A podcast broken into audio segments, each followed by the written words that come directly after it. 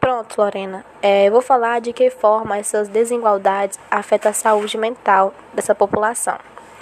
Então, o que eu quero ressaltar é que o contexto racial, social, territorial, como a falta de moradia digna, falta de emprego, de segurança, de lazer e cultura, tem uma grande influência na saúde mental dessas pessoas. E assim elas tentam se culpar pelas condições que vivem, e essa culpa é o que prejudica a sua vulnerabilidade, causando a depressão.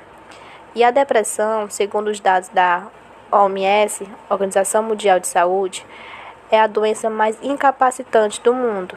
E no Brasil, são mais de 75% da população que depende do SUS.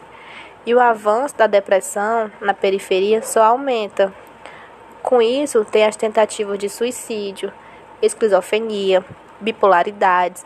E o atendimento nessas unidades periféricas, já que depende do SUS, é precário, pois falta de equipamento, é difícil acesso.